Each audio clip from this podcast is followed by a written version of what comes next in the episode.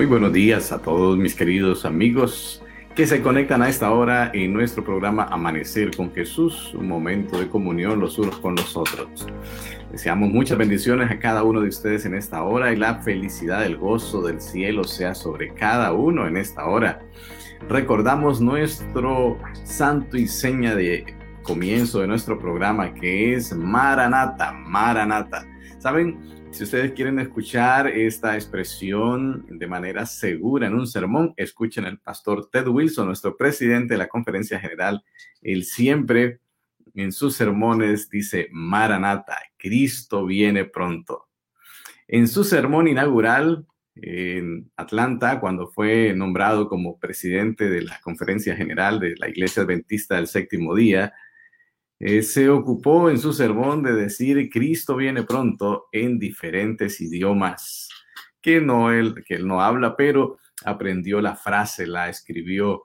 Luego tuve la copia de su sermón, pude ver, por ejemplo, cómo escribió para pronunciar correctamente en español. Por supuesto, una escritura bien rara para leer desde el inglés y que suene en español. Bueno, fue un esfuerzo muy, muy valioso que hizo para recordarnos a todos en nuestro propio idioma que Cristo está a las puertas. Y amén que el Señor venga pronto. ¿Cómo amanecen ustedes? ¿Cómo están? ¿Cómo les ha ido? Nos alegra saludarles. La hermana Carmen Saulguín, muchas gracias por estar aquí con nosotros, saludándonos con ese cariño tan bonito, ¿verdad? Así que aquí nos dice, buenos días, feliz amanecer con Jesús Dios les bendiga poderosamente. Lluvia de bendiciones para todos. Gracias, hermana Carmen. Muy, muy querida.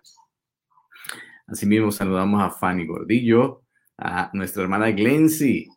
Claro que sí, hermana. También a Marisol García, a Nelly Ramos, que dice, Maranata, Cristo viene por ti por mí. También a Milena Belalcázar, asimismo a Jenny Marín, a Marta Castillo, a nuestro querido amigo Eduardo Rojas, a Sara Yurani, también a Gladys Torres. Muy bien, y hermana Idegaray, buenos días. Dios les guarde siempre. Amén por eso. Claro que es un día maravilloso, es ya casi es sábado. Hoy es jueves, nos quedan dos días para celebrar el día de encuentro con nuestro Dios. Así que, amor, buenos días, bienvenido a Amanecer con Jesús. Gracias por acompañarnos en este momento. Muchas gracias, amor.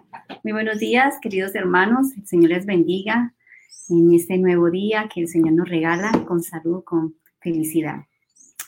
Eh, bueno, este, nuestros tips de este día de familia, eh, recordemos que estamos llevando toda una serie de siete secretos, siete eh, secretos para una familia feliz. Y ya vamos por el sexto secreto tiene que ver con nuestra familia política. Por eso nuestro eslogan es mi familia, tu familia, nuestra familia. Así que es importante tener buenas relaciones con la familia política de nuestro cónyuge porque definitivamente esto afecta a la relación de la pareja. Ayer les conté acerca de las estadísticas, ¿no? Siempre eh, grandes y cómo eh, se puede producir divorcios, puede ser una causa de divorcio el hecho de que no tengamos buenas relaciones con la familia política de nuestro cónyuge. Eh, siempre, bueno, la estadística nos dicen de 1 a 10, o sea, que, de, que un matrimonio se divorcia por la familia política, así que es, es, es bastante este porcentaje. Así que hoy, hermanos, quiero dejarle pues algunas, digamos, tips o recordar algunas cosas que, que sabemos también y que gracias a el Señor también nos ayuda siempre a tomar decisiones correctas y bueno, a, digamos, si en dado caso no las tomamos, pues Dios eh, nos ayudará a poder mm, mejorar. Entonces, un principio fundamental que conocemos está en, en Génesis 2.24, cuando el Señor hizo la familia, el Señor, el creador de la familia, pues Él sabe cómo funciona correctamente una familia. Así que ahí dice, en Génesis 2.24, dice, dejará, dejará el padre, él dejará el hombre a su padre y a su madre. Esta partecita es la que quiero enfocar como primer punto. Eh, cuando, si hay algunos eh, jóvenes ahí que estén escuchando, es importante entender que cuando nos casamos, cuando formamos un hogar, estamos realmente priorizando esa nueva eh, formación de este hogar. Y el Señor dice sabiamente que debe, debe el hombre que salir de su casa, como también la, la digamos, en el caso de la esposa, salir de su hogar materno-paterno para formar un nuevo hogar. Así que ese principio es fundamental. Eh, en, los primeros años, eh, muy importante que la familia esté sola, o sea, que no haya, digamos, familiares muy cerca, porque eso puede ser, digamos, un cultivo de, conflictos eh, en el hogar. Así que es muy importante cuando se forma un hogar, estar un poquitico, como, es, como dice, retiraditos de la familia, formar su hogar para que empiecen a, realizar, digamos, eh, las reglas, las dinámicas de ese nuevo hogar. Importante priorizar nuestra relación de pareja. Lo primero, se acuerda que había otro secreto, el secreto número eh, no, el secreto número tres para una familia feliz es la prioridad de la pareja. Debemos prioridad, priorizar nuestro cónyuge. La familia es importante. Y otro principio, el segundo que les quiero decir es que la familia de mi esposo es importante para mí también porque es que gracias a esa familia es que tengo a ese esposo o a esa esposa. Así que debemos primero eh, priorizar mi, nuevo hogar, ¿verdad? Em, dejar a mi padre, a mi madre, eh, eh, este, de cierta manera y empezar a formar mi propio hogar, pero a la vez sin desvincularme totalmente del hogar, porque mm, ¿qué ocurre? Que, que, siempre va a, inevitablemente vamos a tener que... Mm, seguir con nuestra familia de origen, porque de ahí es donde venimos.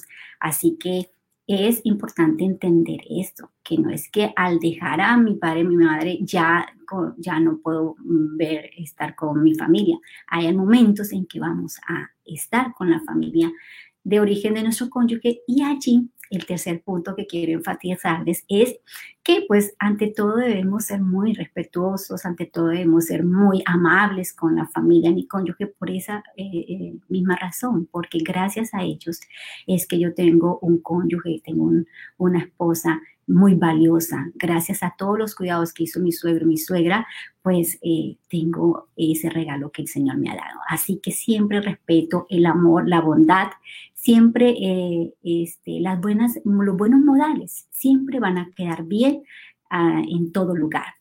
Eh, así que, hermanos queridos, es importante, pues gracias al Señor Él nos da esa bendición de, tener su amor en nuestros corazones y poder impartir a otras personas. Así que el otro punto también que ya para finalizar quiero decirles que va a ayudar mucho para que nuestra familia sea feliz y en especial para las personas que sepan, están pensando en casarse. Es importante, entre más cosas comunes tengan las dos familias que se están uniendo, entre más cosas comunes, mucho mejor. Y allí entra lo que eh, tenemos en la palabra del Señor, que dice, no os unéis en yugo desigual con los incrédulos, porque pues una cosa es muy diferente a la otra. Así que eh, esto es importante.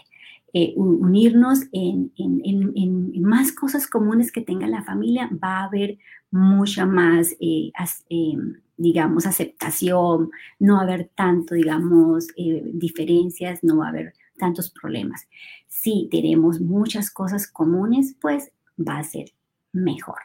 Así que ese punto es muy importante y bueno, Dios nos da la sabiduría y nos ha dejado también las guías para poder hacerlo. Así que el Señor nos bendiga, hermanos, Dios nos acompañe cada día. Recuerden que las familias felices, las familias felices tienen buenas relaciones con la familia política de su cónyuge. Así que ante todo, pues el amor, ante todo las buenas, digamos, eh, eh, mm, virtudes del cristiano y, también orar, orar por nuestros nuestro suegro, por nuestro, orar por esa, la familia de nuestro cónyuge, porque pues son importantes para ella y además eso es lo que el Señor nos pide a nosotros, ¿no? Debemos amarnos los unos a los otros. El Señor nos ayuda a mejorar. Recuerde que estamos en este proceso de transformación. Cada día somos mejores ante el Señor y también somos mejores ante las personas que nos rodean. Así que el Señor nos bendiga y continuamos con nuestra parte especial de Amanecer con Jesús. Muchas gracias, amor, por estos tips tan importantes, tan necesarios y qué bueno que nuestros hogares sean un pedacito de cielo aquí en la tierra y que sean una real bendición. Esa es una bendición que se extiende a ti y a tu casa. Cuando el Señor habla de tu casa, se está refiriendo a toda esa familia que es no solamente los hijos, no solamente los esposos, sino la familia extendida. Así como se habló de Abraham, Abraham dirigió bien su casa. ¿Cuántas personas conformaban la casa de Abraham? Por lo menos mil personas. Así que será una familia bien amplia, bien amplia. Ah, de manera que es un desafío para el cristiano.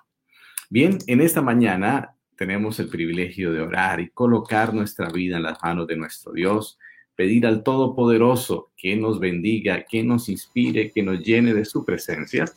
Por ello tenemos a nuestro querido profesor Iván Vargas, rector del Colegio Adventista de Villavicencio, quien hoy nos acompaña y dirigirá esta eh, oración para conectarnos con el cielo. Bienvenido, mi profe. Buenos días.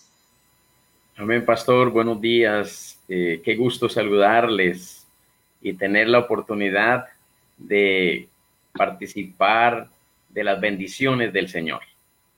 Eh, es importante que cada mañana podamos tomarnos de la mano de nuestro Creador y colocar en sus preciosas manos nuestras vidas. Amén. Así que gracias, pastor, por darnos esa oportunidad y bueno, eh, sí es importante colocarnos en las manos de nuestro Dios. Así que eh, vamos a orar. ¿Le parece, pastor? Amén. Adelante. Y, bueno, todos los que están ahí conectados a través de este medio, discúlpenme, por favor, reciban un saludo muy especial y vamos a inclinar nuestro rostro, vamos a colocar nuestras vidas en las manos del Señor. Oremos, por favor.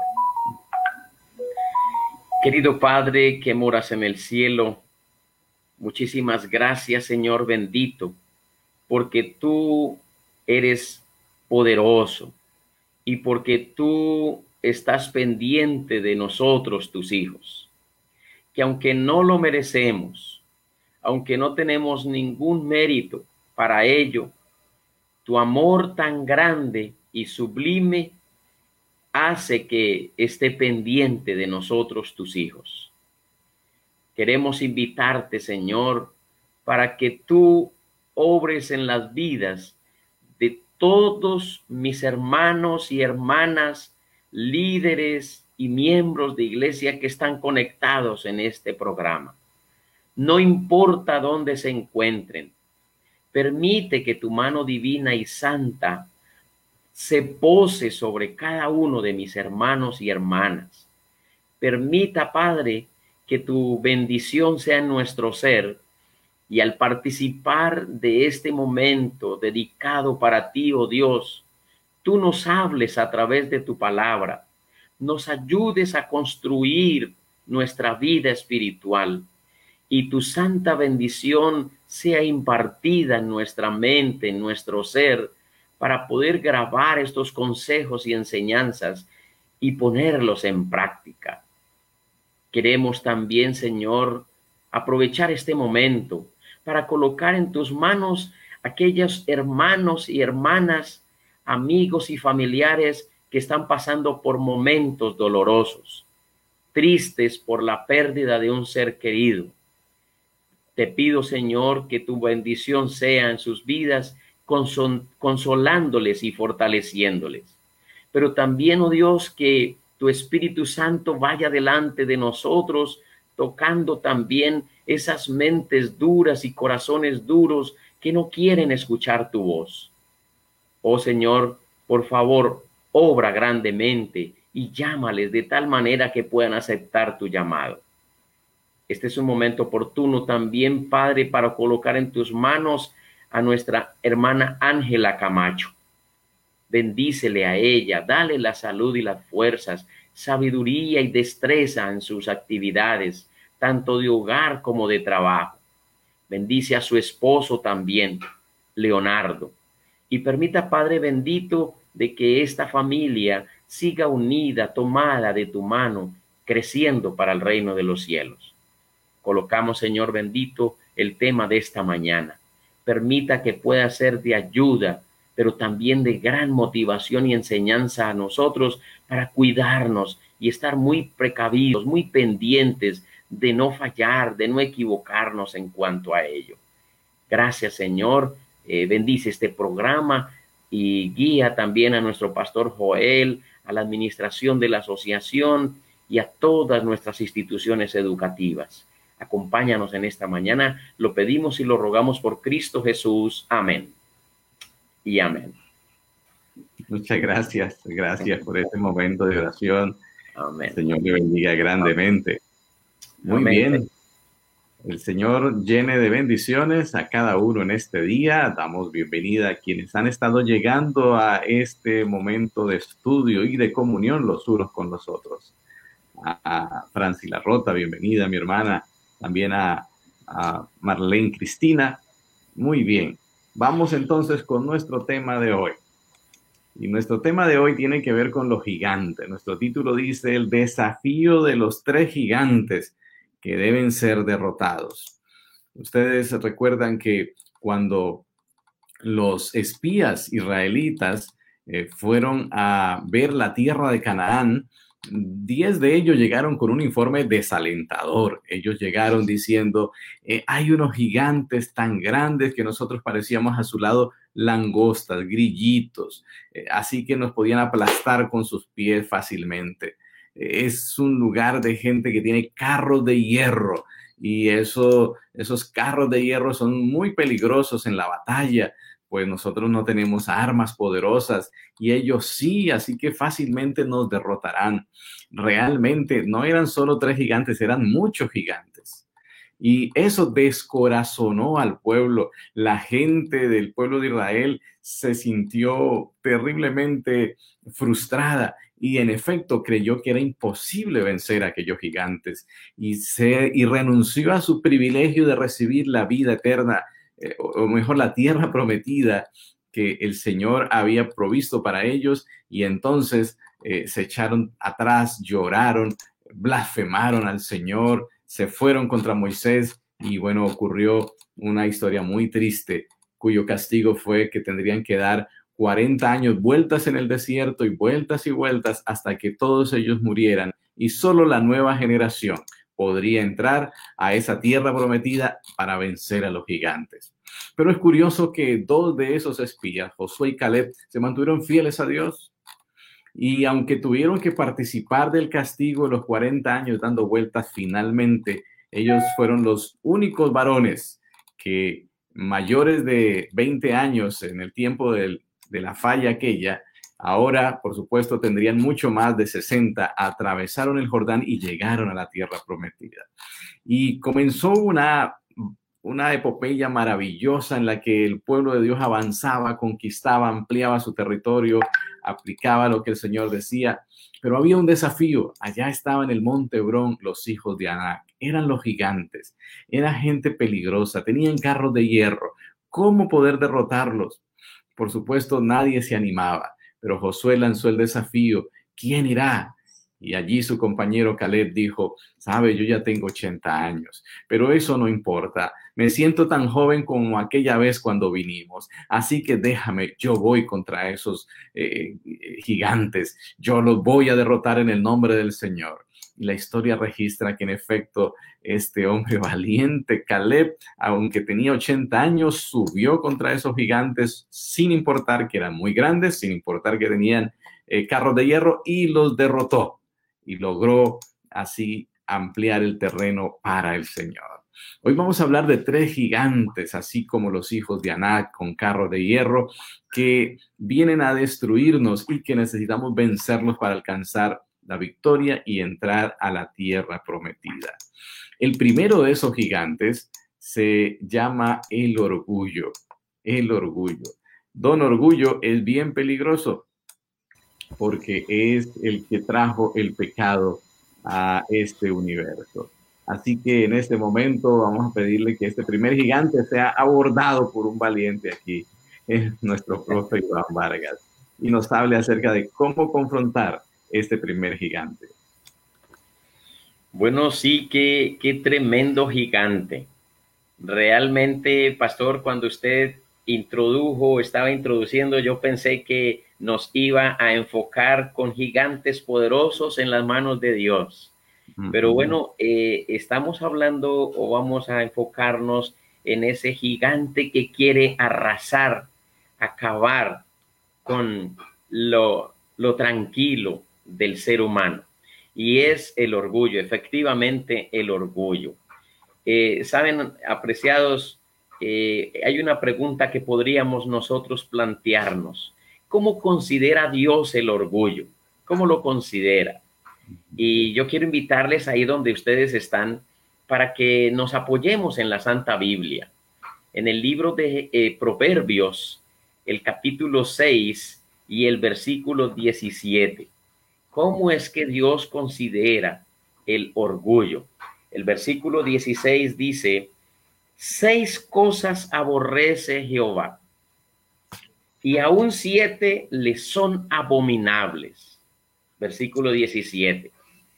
Los ojos altivos, la lengua mentirosa, las manos que derraman sangre inocente. Pero para, para darle respuesta a, cómo considera Dios eh, el orgullo, eh, ustedes lo pudieron notar, ¿verdad? Eh, la palabra aborrecer. O sea, Dios aborrece. Y la otra palabra es abominable. Pastor Joel, el solo escuchar esa expresión abominable suena feo, ¿verdad? Suena fuerte. Y queridos hermanos, nosotros debemos ser muy cuidadosos. estuve viendo acerca de, de, los ojos altivos, ¿sí? las mujeres o los hombres cuando ve a alguien con, ojos altivos, de una, de una vez dice, este es muy creído, ¿cierto? Este es muy orgulloso. Entonces los ojos altivos, eh, escuche bien, apreciado hermano y, apreciados que me escuchan, eh, los ojos altivos, me di en la tarea de ver, representa el orgullo, la vanidad, la antipatía. Tremendo, pastor, ¿verdad? Eh, cuando se escucha esa palabra antipático, eh, suena también mal. La persona de ojos altivos cree que es superior a los demás, se cree superior a los demás. Pero también viendo acerca, tratando de definir un poquitito acerca del orgullo, ¿verdad? ¿Qué es el orgullo? Usted ¿qué podría o cómo podría ah, dar su interpretación, apreciado hermano? Eh, ¿Qué definición podría dar? La Santa Biblia eh, denuncia el orgullo como una mentira e ilusión. Interesante, ya que por el orgullo nos, eh, nos atribuimos algo que no poseemos o que no hemos adquirido por nuestras propias fuerzas. Eh, yo quiero compartir con ustedes el libro del libro de Gálatas, eh, para que usted que tiene allá su Biblia a la mano, por favor, vaya al libro de Gálatas y ahí encontramos algo interesante. Gálatas capítulo 6 y el versículo 3. Gálatas 6, 3. Dice el apóstol, el que se cree ser algo, no siendo nada, así mismo se engaña. ¿sí? Eh, esa persona que, que, tiende, que quiere, que pretende, ¿cierto? y, y nosotros fácilmente o con facilidad identificamos una persona orgullosa, ¿verdad? Eh, los chicos dicen, ¿y este qué se está creyendo? ¿No? O esta dama que se está creyendo. Algunos de nosotros escuchábamos una apreciación que suena un poquito fuerte también. Eh, se cree la última o la única coca, bueno, única bebida, ¿cierto? Del desierto. Este, por eso eh, es muy importante eh, nosotros tener cuidado con este enemigo. Sabe que, pastor, eh, de pronto puede correr el riesgo en nuestra iglesia que, que, nosotros somos los mejores que cantamos. de pronto somos los mejores que hablamos o nos expresamos y corre el riesgo que ese ego cause efecto en la vida de cada uno de nosotros. Por eso nosotros, este, los méritos en cada aspecto tiene que ver esos méritos, colocarlos diciendo Dios lo, Dios ha sido, ¿verdad? Eh, recordemos algunos, algunos de los personajes de la Biblia, ¿verdad? Que le daban honra y gloria a Dios cuando lograban vencer al enemigo. Algunos podrían decir, y ustedes recuerdan la experiencia de Gedeón, ¿no? Eh, iban tantos a la batalla, tantos que de pronto hasta el, hasta el mismo Gedeón se creyó eh, firme, ahora sí nos sentimos respaldados. Pero Dios le dijo, le dio una lección a Gedeón sin decirle cuidado con el orgullo. Eh, vamos a menguar el grupo que usted lleva porque no quiero. Y Dios le trataba de curar, de cuidarse y de cuidar a sus hijos en ese, en ese aspecto. Pero entonces eso es importante que nosotros nos cuidemos de ello. Y asociado con ello, este, puede estar la soberbia, ¿verdad? Eh, la soberbia. Eh, y la, la, Santa Biblia nos habla de que eh, la soberbia es, al, es precursora de algo. En el libro de Proverbios, capítulo 16, e, encontramos algo interesante que nos habla acerca de ellos. Proverbios 16. Y dice el versículo, eh, el versículo 18. Dice Proverbios 10. Antes del quebranto está la soberbia y antes de la caída la altivez de espíritu. ¿Verdad? Entonces, eh, esto hace, apreciados, que el orgullo, eh, la soberbia, eh, los ojos altivos y todo ello hacen que el ser humano se crezca, ¿verdad? Y vea, como decimos en la actualidad, por encima del hombro al otro, ¿no? A la hermana, al hermano, ¿sí? En una ocasión, pastor, le cuento eh, la experiencia, llegué a una iglesia y entonces alguien dijo, en la comisión de oración está la hermana y yo vi una hermanita ya eh, como, que, como que no quería hablar. Y yo dije, esta hermana en mi mente, ¿no? Dije, esta hermana, yo no le veo alientos para que, para que ore, para que sea la líder de la comisión de oración. Y tuve que luego disculparme, sin haber mencionado nada, disculparme con la hermana. Oiga, pastor y hermanos, esta hermana poderosa en la oración poderosísima en la oración. Así que me movió en esa, luego le dieron la oportunidad a la hermana, como que leyendo mi pensamiento, le dieron la oportunidad a la hermana y entonces esta hermana, eso fue una gran lección. Y concluyo esta, esta parte, pastor, eh, tocando eh, la causa de la caída de Satanás. Y el capítulo 28 y el versículo 17 nos habla acerca de que por eh, el orgullo, ¿verdad? Eh, se enalteció tu corazón a causa de su esplendor. Eh, nosotros debemos ser muy cuidadosos, hermanos, con mucha humildad, con mucha sencillez, con mucha discreción, siempre, siempre colocando a nuestro Dios, que es el dador, el otorgador. Hablo de la iglesia, ¿no? Y si lo hablamos, habláramos en el sentido material, en lo humano, podríamos decir los bienes los recursos, el trabajo, todo ha sido gracias a Dios. A veces o en ocasiones nosotros decimos, ay, por la influencia del hermano tal o la hermana tal o del coordinador o de algún, en una empresa, hablando de una empresa, ¿no, pastor? Y hermanos, eh, estoy, gracias, estoy acá. Y algo que tenemos que resaltar siempre, gracias a Dios es que estoy acá. Gracias a Dios es que tengo este trabajo. Gracias a Dios tengo eh, mi, el ranchito donde meter la cabeza, etcétera, etcétera. Colocar siempre el nombre de Dios y cuidado con este, con este estos enemigos, ¿verdad? El orgullo, los ojos altivos, eh, ¿verdad? Esto, la soberbia, porque el enemigo sí puede llegar a nuestro ser. Es importante tener cuidado con eso.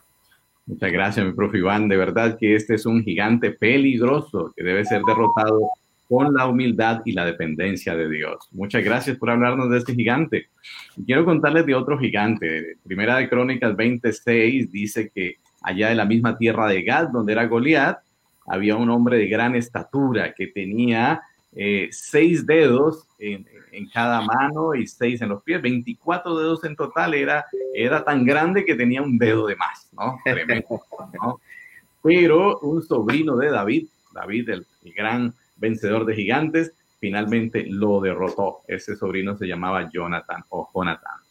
Así que sí se pueden vencer los gigantes como el orgullo. Y ahora vamos a ver otro gigante, que es el egoísmo el ministro Fernando, buenos días, bienvenido a Amanecer con Jesús. Usted nos va a hablar de siguiente gigante. Buenos días, Pastor Joel. Buenos días, profesor Iván. Dios les bendiga. Buenos días. Eh, gracias a Amanecer con Jesús, en el cual un encuentro más, un tema más, en el cual yo creo que hoy todos nos está tocando ese tema porque yo creo que es una gran lucha constante que como seres humanos nosotros tenemos. Así que vamos en este momento a hablar acerca de los mandamientos y el egoísmo. Cuando usted y yo vamos a la palabra de Dios, encontramos varios ejemplos, pero encontramos eh, en el Nuevo Testamento que el Señor Jesús respondió a la pregunta de uno de los intérpretes sobre el gran mandamiento. Y por eso lo invito a que leamos el libro de Mateo capítulo 22, versículo siguiente. Y el segundo es semejante, amarás a tu prójimo como a ti mismo. ¿Qué implica este de la pregunta de este hombre?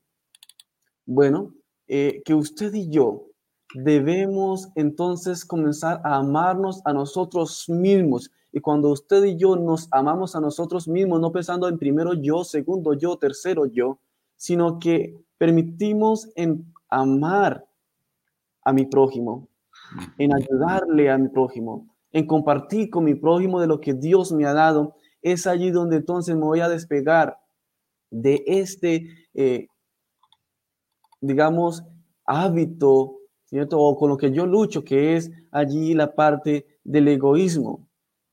Pero saben, la palabra de Dios también amonesta allí en los diez mandamientos, en el libro entonces de Éxodo capítulo 20, versículo 17, el Señor allí habla acerca de un pecado en el cual se prohíbe en este mandamiento. Y quiero que me acompañen también allí a, a este capítulo y recordemos entonces lo que nos dice allí la palabra de Dios. Y dice, no codiciarás la casa de tu prójimo, no codiciará la mujer de tu prójimo, ni su siervo, ni su criada, ni su buey, ni su asno, ni cosa alguna de tu prójimo. Es interesante entonces que allí el pecado que prohíbe este décimo mandamiento nos dice que usted y yo no debemos de codiciar. ¿Y qué es codiciar? Es sentir ese deseo por algo de la otra persona, es querer tener algo en el cual la persona ha tenido, nuestro vecino, quizás nuestro mejor amigo, Saben, en la palabra de Dios encontramos varios ejemplos y uno de ellos, Ananías y Zafira. Dios le había dado allí una heredad, ¿cierto? Y comenzaron a codiciar en querer quedarse con una parte de ello. y sabemos qué pasaron con ellos, ¿no? Pero, mi querido hermano, debemos entonces tener cuidado con la codicia, con la avaricia, que son muy allí de la mano estas dos palabras. ¿Qué es lo que yo estoy anhelando? ¿Qué es lo que este mandamiento quiere enseñarme? Y es de que pueda entonces evitar allí en compartir, en dejar este egoísmo en el cual me puede apartar de Dios. Pero sabe, la palabra de Dios es tan maravillosa que nos amonesta a cada instante. En 1 Corintios capítulo 10, versículo 24 dice el Señor, ninguno busque su propio bien, sino el de otro. Siempre pensemos, mis queridos, en pensar en otro, no solamente en mi bien, no solamente en querer que solamente las cosas sean para mí, porque como seres humanos tendemos, ah, es que yo fui el que más trabajé, yo el que merezco que me paguen más. No, hermano, mire, esto para que lo repartan entre todos los hermanos y quizás nos quedamos solamente para nuestro bien o para nosotros mismos y no compartimos con los demás. Necesitamos no solamente pensar en nosotros, sino en los demás. No mirando cada uno por lo suyo propio, sino cada cual también por los otros, dice Filipenses capítulo 2, versículo 4. Primera Corintios capítulo 10, versículo 33 también dice, como también yo en todas las cosas agrado a todos, no procurando mi propio beneficio, sino el de muchos para que sean salvos. Cada uno de nosotros agrade a su propio prójimo en lo que es bueno para la edificación, para el crecimiento, no solamente de la persona, sino también de mí. Eso es lo que el Señor nos amonesta a través de su palabra, que no pensemos en nosotros mismos, sino también en los demás. Porque cuando usted y yo pensamos en los demás, estamos entonces venciendo ese egoísmo, estamos aprendiendo a ver esa necesidad de las demás personas y aprendiendo a amar a nuestro prójimo. Por eso el egoísmo es la raíz de una cantidad enorme de diversos alejamientos de la conducta y a causa de expandirse a los conflictos y sufrimientos de los seres humanos. Es allí donde quizás hemos muchas veces errado, donde muchas veces hemos tenido que agachar la cabeza para poder disculparme con el hermano, quizás con ah, eh, mi esposa, mis hijos, por quizás pensar solamente en nosotros mismos. Solamente el poder del amor de Cristo es el único remedio efectivo para curar este gravísimo mal. ¿Será que el egoísmo del ayer, del pasado, es diferente al de hoy? ¿Cuán elevado es el pecado del egoísmo? Filipenses capítulo 2, versículo 21 nos menciona porque todos los, que buscan lo suyo propio, no lo que es de Cristo Jesús. Es decir, todos se preocupan, ay, tengo que trabajar porque es que quiero tener esta casa y, o, o quiero trabajar y se, me preocupa solamente en el trabajo. Y a veces perdemos lo que dice Mateo 6:33, en no buscar primeramente el reino de Dios y su justicia y las cosas demás vendrán a añadidura. la Biblia nos invita a eso, pero nosotros a veces solamente pensamos en nosotros. Nos olvidamos, quizás vamos en el carro, quizás vamos en la buceta y ni siquiera le hemos agradecido a Dios a través de una oración. Y es allí donde entonces eh, nos lleva esa lucha constante acerca del egoísmo. Pero ¿qué pecado habría de caracterizar en los últimos tiempos o en estos tiempos que usted y yo estamos viviendo? ¿Qué sucederá en el ser humano? Bueno, segunda de Timoteo 3.2 menciona algo muy interesante en este capítulo. Dice este versículo, porque habrá hombres amadores de sí mismos, ávaros, vanagloriosos, soberbios, blasfemos, desobedientes a los padres, ingratos, impíos. Y usted sigue leyendo, llega el momento que eh, el apóstol cierra una, esta lista diciendo, y a estos evita. Es decir, tenga cuidado allí, mi querido hermano y amigo, de no ser avaro, de no querer ser más que los demás, sino que podamos entonces permitir que el Señor cambie en nosotros eso. Pero ¿qué cosa no hace el amor? Primera de Corintios 13, versículo 4 y 5 dice que el amor es sufrido, es benigno. El amor no tiene envidia, el amor no es jactancioso, no se envanece, no hace nada indebido, no busca lo suyo, mi querido, no busca lo suyo, no se irrita, no guarda el rencor. El amor entonces lo que nos conlleva es que usted y yo compartamos el mensaje de la palabra de Dios, compartamos eh, lo que tengo, lo que Dios me ha dado.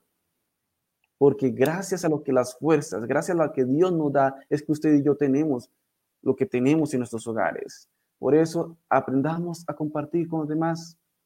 El Señor nos dejó un ejemplo altruismo en lo cual nos dice allí 2 Corintios 8, 9, porque ya conocéis la gracia de nuestro Señor Jesucristo, que por amor a vosotros se hizo pobre, siendo rico, para que vosotros con su pobreza fueseis enriquecidos. A mi querido, el gran ejemplo que el Señor nos da es separarnos de las cosas terrenales, separarnos de aquello que nos impide seguir a Cristo, de aquello que nos impide compartir. Por eso quiero cerrar la participación esta mañana con Juan 3, 17 porque no envió Dios a su Hijo al mundo para condenar al mundo, sino para que el mundo sea salvo por él.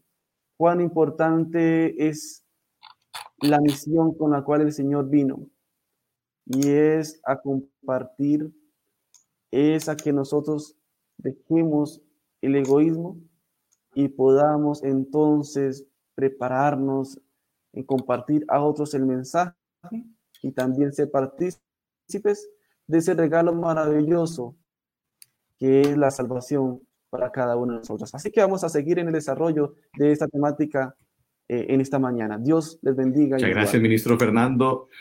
Qué valioso este mensaje porque ese terrible gigante, el del egoísmo, entonces se vence a través del el amor de Cristo que nos ayuda a practicar el altruismo, que es justamente lo contrario a egoísmo, altruismo, una palabra que no usamos mucho, pero que debemos incorporar no solo en nuestro vocabulario, sino en nuestra vida cotidiana, ser altruistas como lo fue Cristo Jesús. Muy bien, y vamos a nuestro tercer gigante en esta mañana que eh, vamos a, desafiar, ¿no? Quiero contarles que Isbibenot era un descendiente de los gigantes, su lanza pesaba como tres libras y tenía una espada nueva, profe Iván, y entonces trató de matar a David y David se cansó. El valiente David se cansó en la pelea con ese gigante y no estaba seguro que lo iba a matar. Afortunadamente, Abisaí, un, eh, también un sobrino de David, salió en su ayuda y derrotó al gigante. Vaya que es peligroso que nos cansemos en la pelea con los gigantes, pero el Señor nos dé las fuerzas.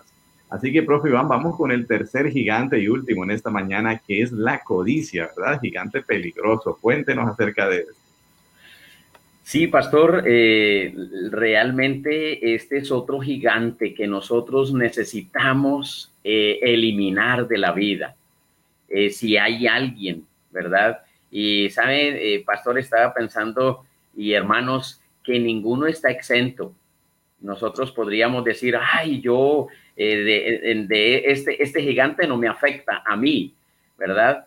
Pero mm. nosotros debemos ser muy prudentes, muy cuidadosos, eh, porque yo paso a creer que todo ser humano está eh, tentado a, esta, a este gigante, a tener este gigante.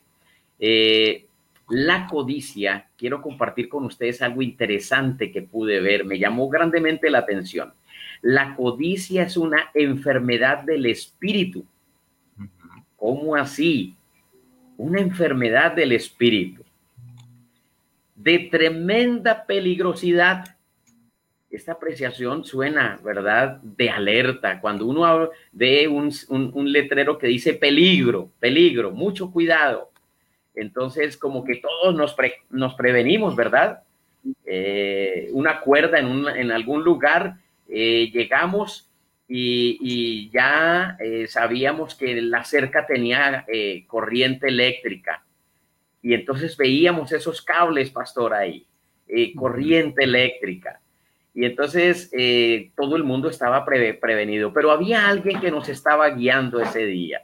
Y ese alguien sabía el truco Así que, este, claro, ustedes no se vayan a confiar en alguna vez de, algún truco. Primero, eh, tenga cuidado. Y entonces el hombre llegó y cogió con cuidado el cable, lo movió para un lado y entonces pudimos pasar. ¿Sí? Eh, entonces, peligro. Destruye la paz interior, trastorna el criterio, arruina el carácter, envenena el alma ha troncado un número indecible de vidas, víctimas de asaltos a manos armadas. Es fuente de guerras de conquista. ¿Cuál? La codicia. Estamos hablando de la codicia, ¿verdad? Es fuente de guerras de conquista y desalmados y voraces amantes del dinero que podrían haber beneficiado a los pobres y a los débiles. O sea que la codicia es tremenda, que hace que afecte. Y sabe, pastor, este interesante ver por eso y yo decía, pero ¿por qué Dios coloca o colocó en el decálogo, ¿no? Acerca de, de, de este aspecto. Y ustedes se fijan allá en el libro de Éxodo capítulo 20 y el versículo 17. Ahí bien claro lo dice el Señor.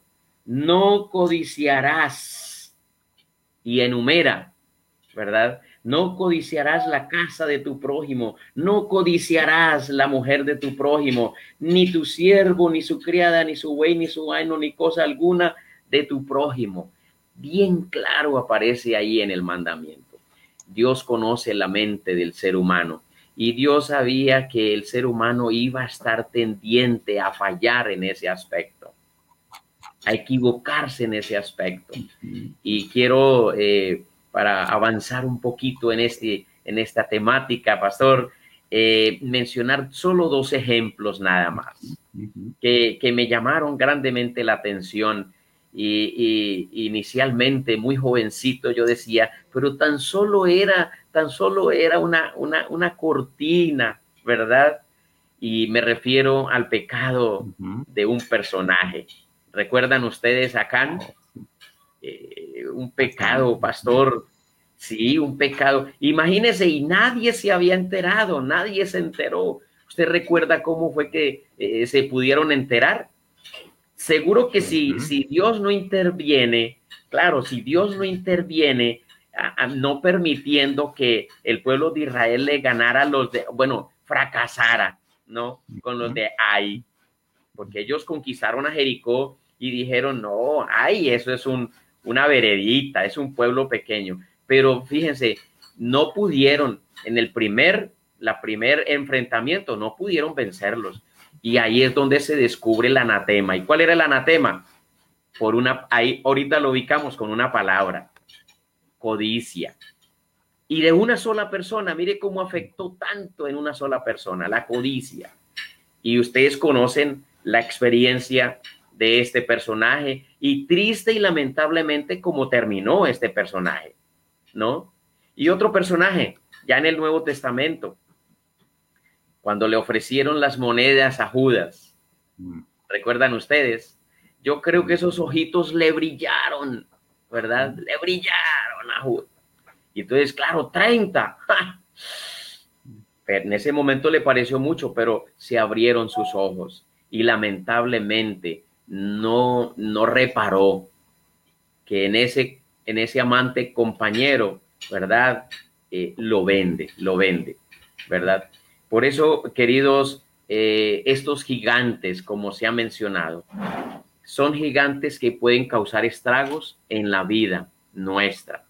Y yo doy gracias a Dios, pastor, porque el tema de esta mañana mm, me ha permitido eh, estar muy preparado.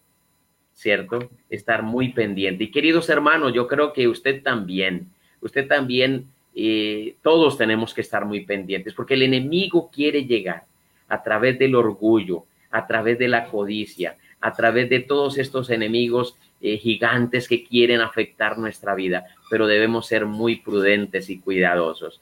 El que crea estar firme, mire que no caiga. Ah, que yo soy adventista del séptimo día, que yo respeto el santo sábado, que yo...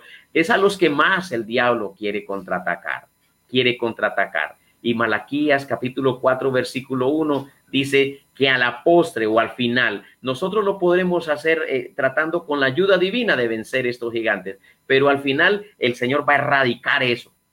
¿Sí, ¿Cierto, pastor? Va a erradicarlo de raíz y rama y nunca más se presentará.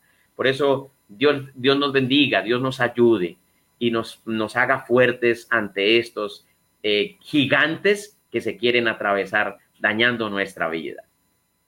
Amén. Muchas gracias, profe Iván este gigante de la codicia, entonces también debe ser vencido, entendiendo que la mayor riqueza, ¿verdad?, está en nuestro Dios. Amén. Y es así, es una realidad. Es verdad que el Señor nos da eh, dones preciosos, pero no debemos enorgullecernos de ellos. Que también hay bienes materiales y otras cosas interesantes, pero no es para que entonces las codiciemos. Y si el Señor nos ha dado algo, pues seamos listos a compartir, a ser altruistas, no egoístas. Es lo que dice Primera de Pedro 4:10, cada uno según el don que ha recibido, ministrelo a otros como buenos administradores de la multiforme gracia de Dios. Esta es una manera especial de que los gigantes pueden ser derrotados en nuestra vida y entonces ser, como David, valientes de Dios. El Señor nos ayude hoy a ser un vencedores de gigantes y estar listos para alcanzar victoria en el Todopoderoso. Vamos a orar. Invitamos también al ministro Fernando que nos acompañe en el momento de oración, porque queremos colocarnos en, la, en las manos del Todopoderoso y clamar a Él, porque esos dones preciosos de su gracia vengan a ser nuestros y nos ayude a ser vencedores de gigantes. Así que hoy tú puedes mirar a los gigantes y decir, como dijeron los diez eh, israelitas espías eh, no, que no fueron fieles, oh, ante eso somos como langostas. No puedo el orgullo, no puedo con el egoísmo, no puedo con la codicia. O como Josué y Caleb decir, vamos en el nombre del Señor, porque en su nombre somos más que ellos y serán pan comido. Los derrotaremos. Y eso no fue solo palabras, Josué y Caleb lo demostraron y derrotaron a esos gigantes y lograron conquistar ese lugar para Dios. Hebrón llegó a ser este territorio hermoso de, de, los hijos de Israel como símbolo de que los gigantes sí pueden ser derrotados y sí hay victorias en el nombre de nuestro Dios.